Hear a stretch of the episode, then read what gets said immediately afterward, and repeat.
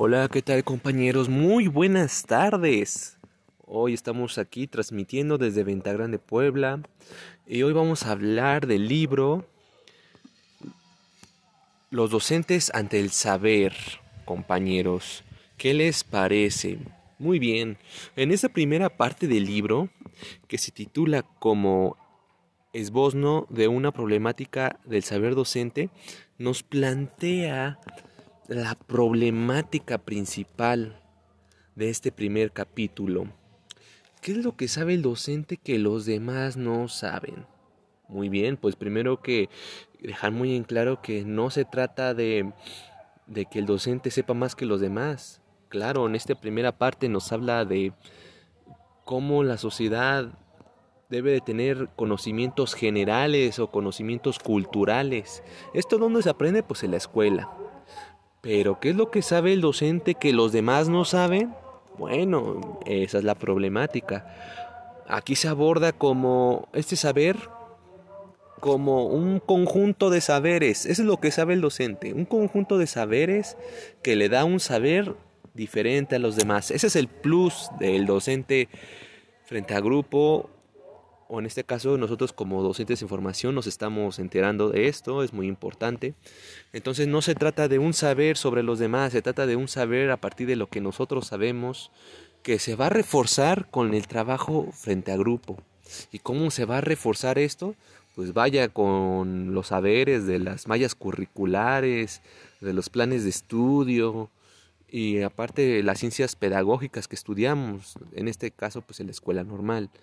Entonces, esto habla la primera parte. Vamos a continuar con la segunda. Cabe dejar en claro que esa es la problemática. ¿Cuál es ese conjunto de saberes? Acompáñame a averiguarlo. Muy bien, continuando con esta idea, en la segunda parte del primer capítulo, el saber docente, un saber plural, estratégico y devaluado, nos hace la distinción entre dos grupos el grupo de científicos del nuevo descubrimiento y el docente aquí en esta lectura, en esta parte, todavía es visto como un transmisor, como un formador social. Y bueno, esto es muy importante porque el libro se enfoca básicamente en, este tipo de investigación, en estos dos grupos, científicos, investigadores y docentes y educadores, entre otros.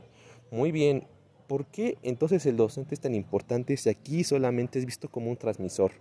Pues muy bien, la ciencia siempre cambia, siempre se hacen nuevos descubrimientos y en concreto eh, la docencia y la ciencia siempre debe de ir de la mano, ya que sirve como una gran herramienta para la transmisión de conocimientos.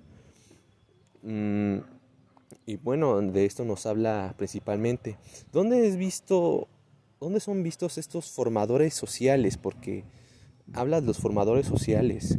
Bien, el libro se refiere mucho a los formado, a los maestros de universidades, que son los formadores sociales, que son los que deben de innovar. Y pues bien, esto es de lo que habla principalmente esta segunda parte, que nos da una conclusión de que aunque tal vez la ciencia y estos dos grupos son totalmente diferentes, son sumamente importantes para el cambio en la sociedad. Así que tomando en cuenta la distinción entre estas dos áreas, mencionaremos cuáles son las características que deberían de tener los docentes que se están formando, según este libro. Pues bien, los saberes disciplinarios, que son las ciencias pedagógicas, saberes pedagógicos, en cuanto a materia educativa son esenciales. También nos menciona los saberes curriculares, que son los que se llevan a cabo en nuestras universidades para poder explorar a más ciencia cierta sobre distintas áreas de distintas materias. Y los saberes experienciales, que no se refiere a otra cosa más que la práctica educativa, que es muy esencial y medular para la formación de formadores.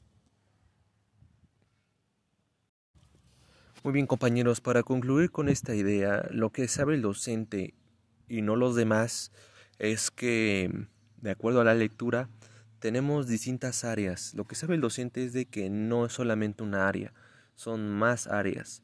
No basta con tener el conocimiento teórico o práctico, ni siquiera los curriculares o los pedagógicos, sino se trata de este saber sobre la actualización, sobre la actualización continua ya que eh, incluso la carrera lo requiere.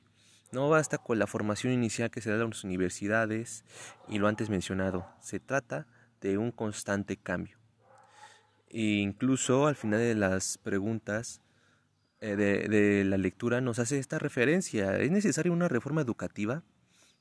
Eh, desde la experiencia y hablando aquí en México, no porque ese ha sido un gran problema. Siempre que se trata de reformar, se cambian planes de estudio, se cambian formas de trabajo en escuelas primarias y nunca se concreta ningún, ninguna idea, ningún plan de estudio, incluso llegando a afectar a las propias normales, formadores de maestros. Entonces, eso sería todo compañeros, espero que les haya gustado y nos estamos viendo en la próxima cápsula. Chao.